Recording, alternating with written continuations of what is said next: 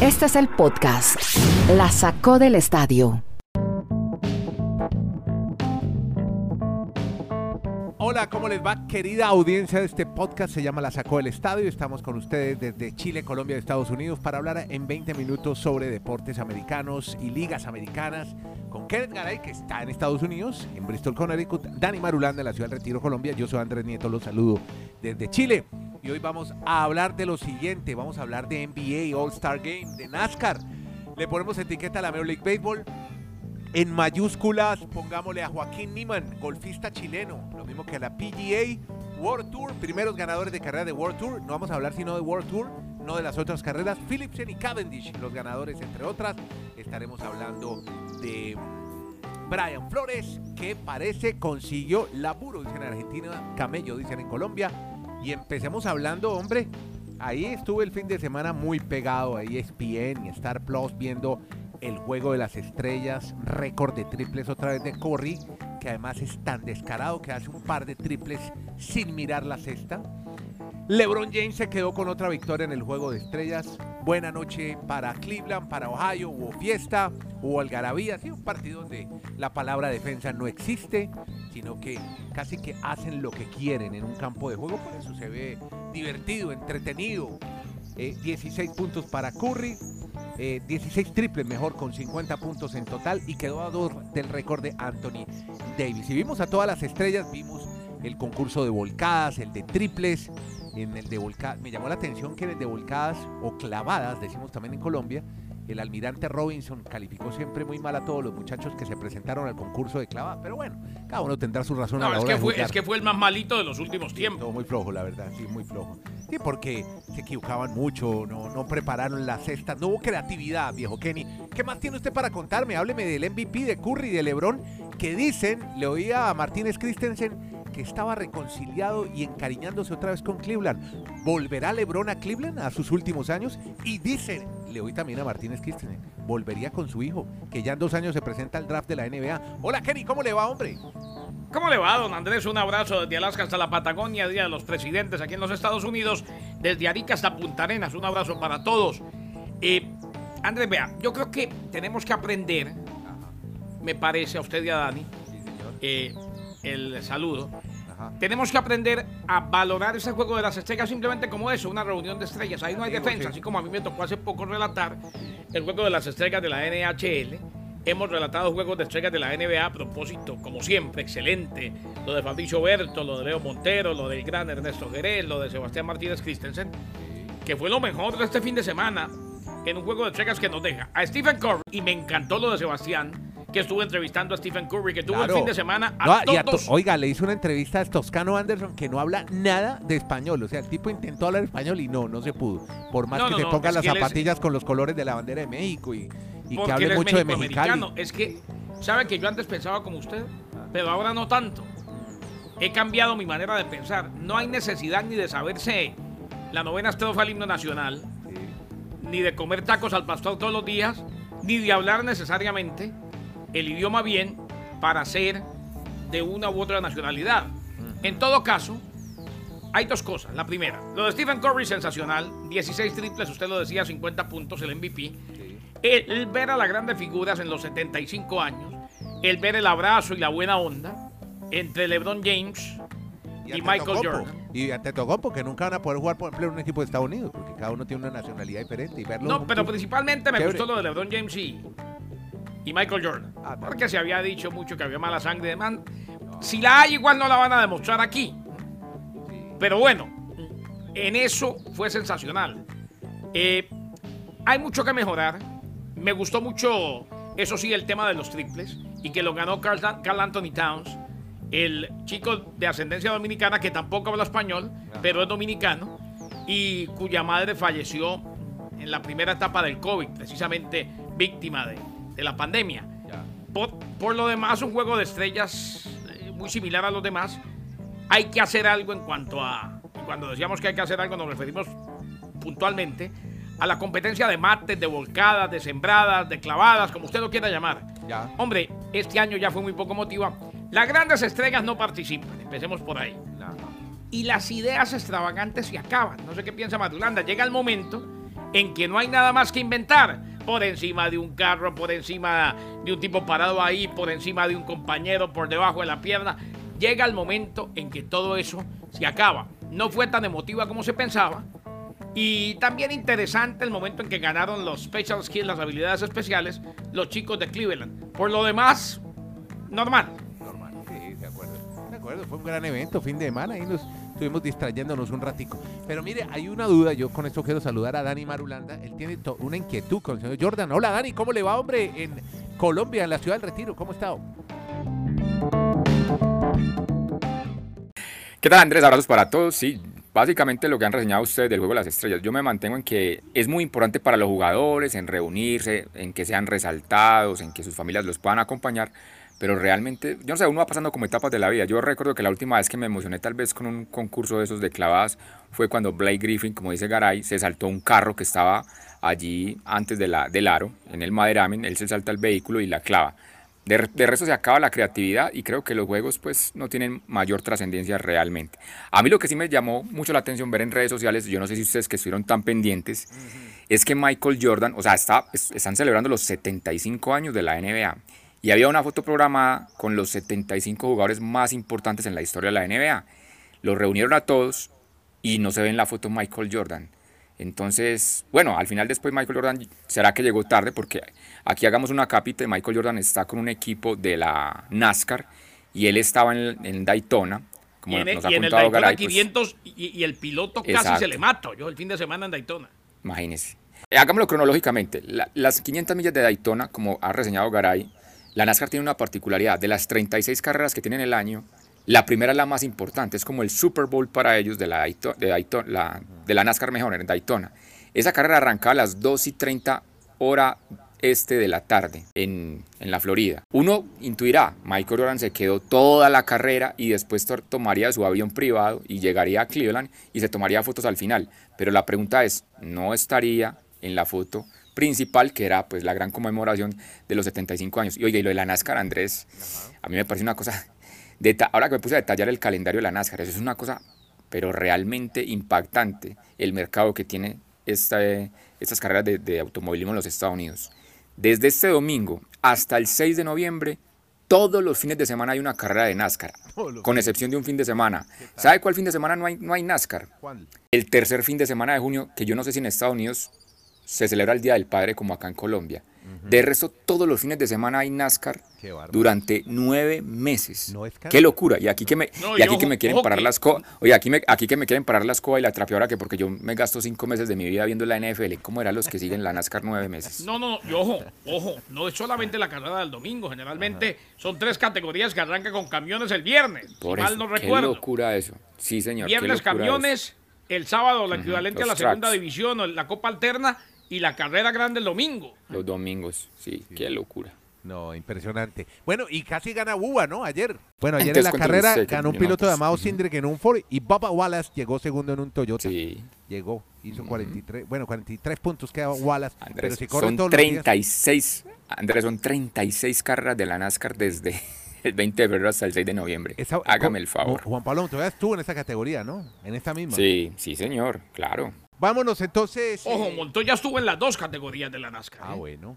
Hubo una época en que Montoya, sí, no sé si recuerda bien usted, Dani, corría el sábado y el domingo. Se adaptaba, no, y, sobre todo al principio, mientras se adaptaba a la categoría principal, arrancó en la segunda, como dice Garay, porque la mayoría son en óvalos, entonces manejar esos vehículos por el peso, por la forma, no es lo mismo que manejar un monoplaza en los circuitos callejeros de la Fórmula 1, entonces mientras se adaptaba. Bueno, lo otro que queremos destacar hoy es la victoria de un suramericano, uno de los nuestros latinoamericanos, 23 años no más, el futuro que tiene este muchacho. Además, las palabras de elogio de Tiger Woods cuando lo fue a recibir ya en el hoyo 18 ayer en Pacific Palisades, ahí en De Riviera. ¿Qué torneo el que se jugó Joaquín Niman de Chile? Aquí no paran de hablar de Niman en Chile, querido Daniel ah, Arulanda. ¿sí? Ah, no paran de hablar desde ayer. Claro. No paran en redes sociales, la radio, los periódicos, todo el mundo habla de Niman. Hay, un, hay una estrella, una verdadera estrella en el firmamento, como la estrella de la bandera solitaria. O sea, se ven algunos cambios por allá, la lejanía, en estos países latinoamericanos. O sea, no abrieron con, con, la, con la dificultad que tuvo el rey Arturo Vidal, No, no, con Alexis no. Sánchez, que no, le podía pues, ganar a Sassuolo. Y abrieron con Joaquín Niman. No, se habla mucho de Pellegrini, del Betis, de Vidal, de Sánchez, eso no dejan de hablar, ni Colo Colo, ni la victoria de la Católica, pero, todo pero eso. como Inter, Inter estuvo tan complicado ayer para perder con el Sassuolo. Pero bueno, lo de Niman, Andrés, es que Ajá. es sin lugar a dudas el deportista más destacado que tiene actualmente el deporte chileno. Niman, o sea, pasaron Y yo diría que 53 latinoamericano, años. toda América Latina, no hay uno igual. No, el top Sí. 10 de PGA, o sea, todos son nuevos, Es todos que es, pelados. ah, no, no, pelado sí, pero, pero, venga, las reseñas que da el, El torneo único es que- conocido es McIlroy sí. y Schofield. Pero, pero eso podrá decir Joaquín Niman. Venga, el torneo que yo me gané, lo gané de punta a punta. O sea, desde el primer día hasta el último no soltó el liderato. Eso tuvo que pasar 53 años para volverse a ver eso. Desde el 69 no pasaba eso allá en el Genesis Invitational. Dos, me entregó el trofeo nada más y nada menos que un señor Tiger Woods. Eso se lo va a poder contar a toda su futura generación.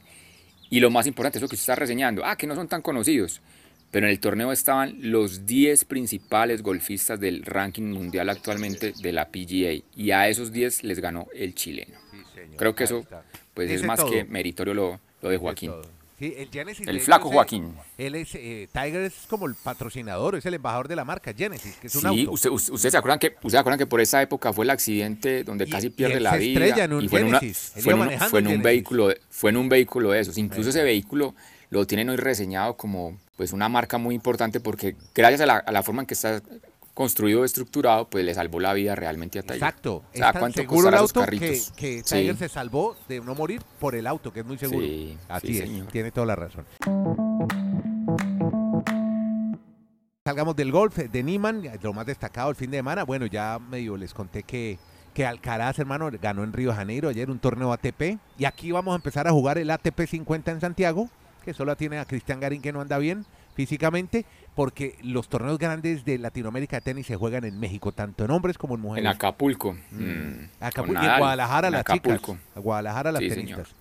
Y allá va María Camila Osorio, que es la única tenista que asciende en el ranking sin jugar. Eso me, me- me impacta un poquito. Aparece el puesto 45, pero no, es por eso, es porque como el ranking de la WTA se hace dependiendo de los puntos que cada tenista tiene que defender semana tras semana, ella está ascendiendo porque sus rivales están No- perdiendo no puntos, así ella no esté jugando, ella, ella, no, ella no defiende nada, entonces por eso es la explicación de que No, está eh. avanzando, pero puesto 45 ya de María Camila Osorio, próximamente en el top 40.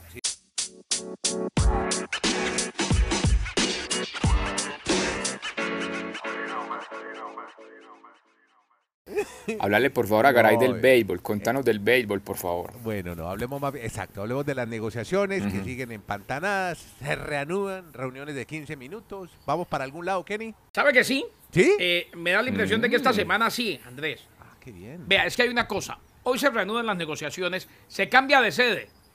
Eh, se van a Sí. enfrentar en un sitio donde Madulanda ha estado, donde usted y yo estuvimos eh, haciendo una cobertura para Caracol Miami, Caracol Colombia en aquel entonces, Claro, para eh, el programa del fin de semana de Alejandro, sábado nuestro, ¿no? Sí, allí estuvimos, sí, en un campo de primavera, muy bien.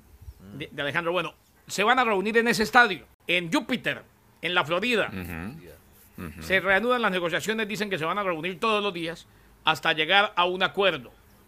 Les va a tocar, no les queda otra que tomárselo muy en serio, sobre todo ahora y viene Madulandi y nos va a contar eh, cómo queda el calendario porque se pospuso oficialmente el inicio del partido. Es que, Ya se había pospuesto el inicio del campamento de primavera, o sea, la llegada de pitchers y catchers y demás. Y- pero la esperanza es, Andrés, Dani, que desde hoy, nueva sede, Júpiter, ahí, a dos horas con tráfico de Miami, ahí está, decidiéndose el Es- futuro inmediato de la pelota caliente. Es que en medio de la situación yo creo que es una buena noticia esa, ese aplazamiento, de la primera semana de los campos de, de primavera, los campos de la pretemporada.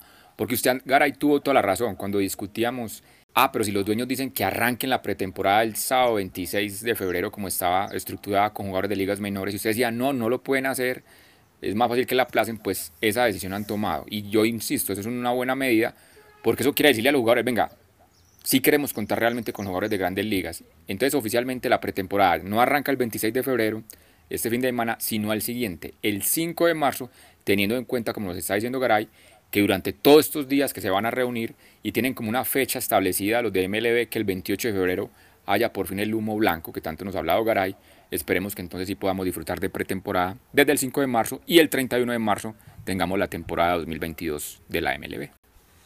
Bueno, qué bueno, qué bueno, hombre. Entonces ya hay un poco de humo blanco. Me alegra mucho, muchachos. Bien, bien Ah, por yo eso. diría que humo gris por ahora. Exacto. Pero ahí van, pero ahí van. Ahí van, Ahí les toca, es que ya les hay algo de toca, esperanza.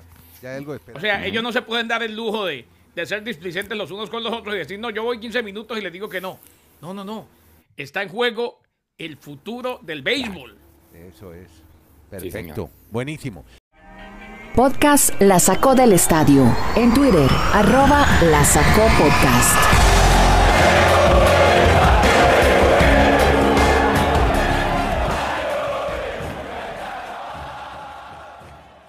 Bueno, NFL, Brian Flores, yo creo que ha sido la gran noticia también del fin de semana, que consiguió trabajo, Kenny. Hombre, Andrés, y lo que son las cosas, llega como asistente defensivo senior.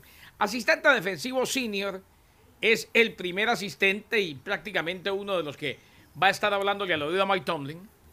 Y además entrenador de linebackers a los Steelers de Pittsburgh. Llega al equipo de un gran entrenador como ha sido Mike Tomlin, con grandes temporadas, con los Steelers de Pittsburgh. A ver cómo le va. La gran pregunta es, ¿va a retirar o no la demanda? Él dice que no, Ah, que él no. sigue con su litigio. Ah, y estando, estando contratado por un equipo NFL. O sea, Sí. demandando a su patrón. Él sigue con su litigio. Claro, quedaría muy mal donde la, donde la retire ahora. Ajá. Muy seguramente en algún momento la va a retirar. Pero queda claro lo que dijimos aquí. No es, lo de, lo de Brian Flores, no es para favorecer a las minorías. Lo de Brian Flores era para, para favorecer a Brian Flores. Y si quita la demanda, mucho más. ¿eh? Él ya está para continuar como entrenador en jefe. No se le dio una posición de acuerdo a lo que Sí. A lo que él Sí. debería haber recibido por sus méritos. Pero ahí está contratado en la NFL y devengando un sueldo. Pero Garay, ya a eso quiero ir yo. ¿Será que Mike Tomlin está pensando, hombre? Yo ya llevo más de una década y media con los Steelers, pues temporadas brillantes, gracias a, a Ben Me Roethlisberger, parece que usted le está la- dando la- justito en la puntilla, Marulanda. Entonces yo no sé si dirá, venga, esta organización ya saben lo que es trabajar con un afroamericano como entrenador en jefe, como la palabra que tanto le gusta a Andrés, traigámonos a Brian, vamos a ponerlo a, a ser el entrenador de linebackers y el principal asistente de la defensiva, como usted nos acaba de reseñar, para que de pronto él sea el relevo si yo me canso de esto, porque es que el, el panorama de los Steelers, si no resuelven el tema del quarterback, los Steelers para mí son el peor equipo de esa división. O no sé usted, Garay, qué pensará. Yo Sí, más uno- fuerte sí, o sea- a los Bengals, a los Ravens, por más que cada vez se reinventan, pero cada vez que se reinventaban los Steelers, había un señor que siempre estaba con ellos, que era el Big Ben, y ahora ya no está. Ya no está. Entonces, no sé si ahí que, Brian Flores va a tener la opción.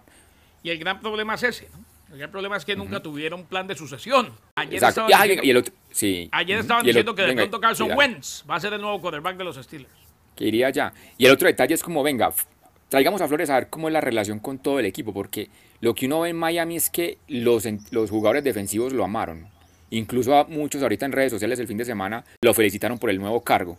Pero los de la línea, los de la parte ofensiva, nadie le dice nada. Entonces, No, no se entiende. nada, ni tú, ni, ni tú a ningún receptor. O sea, eso es lo que a mí me llama la atención. En Los de la, def- los de la defensiva, y él siempre ha tenido una mentalidad defensiva. Entonces, yo creo que es también una manera de, venga acá a los Steelers a ver cómo es su trabajo realmente con todo el equipo, no con un solo grupo determinado, para ver si usted es capaz de, de tomar el mando, de ser el entrenador en jefe a futuro de este equipo.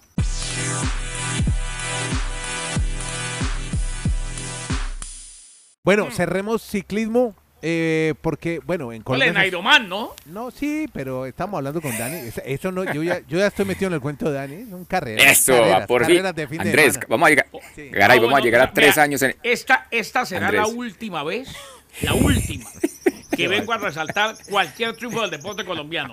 Entre usted, eh, Dani, Pájaro Hernández y ahora Mo- Nieto Molina, ya van dos veces. El día que les dije que la Paola había sido campeona del mundo, me destrozaron. Ah, no, pues, Y ahora yo vengo con Nairomán puesto, Quintana aquí, Quintana allá y Quintana Quintana y me lo, me, me lo dañan No, pero es totalmente. que son carreras, pues son carreras de la, de la UCI, organizadas por la UCI, pero son carreras que no tienen mucho. Es que, Andrés, es que, Kenneth, Pero si ayer En- estaban, a- ayer en Colombia estaban repasando los 22 títulos de Nairo. Pero, pero es que la clase de los O títulos. sea que, o sea que, es los, que- todos los que repasaron los 22 títulos están en nada, No, no, según no, ustedes. no, es importante, pero no, lo que pasa es que. Garay, en- en junio vamos a cumplir tres años de este podcast y me alegra mucho que después de tres años prácticamente el señor Andrés Nieto entienda que el World Tour es donde están los mejores ciclistas y las mejores competencias. sí, o sea, lo sí. que se ganó Nairo, lo que tuvo, por ejemplo, Daniel Felipe Martínez, el todo ese semana. Aquí en. Colombia, aquí en Colombia abrieron, sí, aquí en Colombia abrieron con, toda- abrieron con todas las carreras de ciclismo, pero no son de la máxima categoría. Sí. La que sí es de la máxima categoría y que ya arrancó la temporada 2022 es el Tour de los Emiratos Árabes. Allí también hay tres colombianos, aunque la gran ausencia es la de Fernando Gaviria. Es que Fernando Gaviria sí tiene una, no, No, sé, sí, lo decíamos. Eh, Fernando Gaviria- Ahora, ¿cómo me el devuelvo yo aquí con Felipe y Sebastián? Ferran- Yo ayer puse el himno a todo volumen. ¿eh? Proyecté el digas, computador en la pantalla del televisor y les dije, vea, No, no, pero no esto sí es un Yo- yo deporte los- grande en Colombia. No ilusiona a los muchachos. les, les voy a mandar, Bueno, les voy a mandar el yo- calendario. ¿Qué les digo entonces hoy? ¿Qué les No, digo? que- A ver, ayúdenme. Camila Osorio ahora en México. No, venga, les voy a mandar el calendario de World Tour, pero venga, déjeme rem- rematar por favor lo de Fernando Gaviria, que otra vez señor. con COVID, o sea, Fernando Gaviria no pudo ir a hacer... Lo del World Tour, pues el, la- el gran referente para Colombia iba a ser Fernando Gaviria, porque es una etapa, son etapas muy llanas, donde los favoritos llegan al embalaje, pero Fernando Gaviria, pues, ustedes recuerdan que hace dos años fue de los primeros ciclistas que dio positivo por COVID, precisamente en ese Tour de los Emiratos Árabes. Sí. Ahora ni siquiera pudo entrar al país porque le hicieron una prueba en su residencia en Mónaco y por tercera vez le ha dado COVID.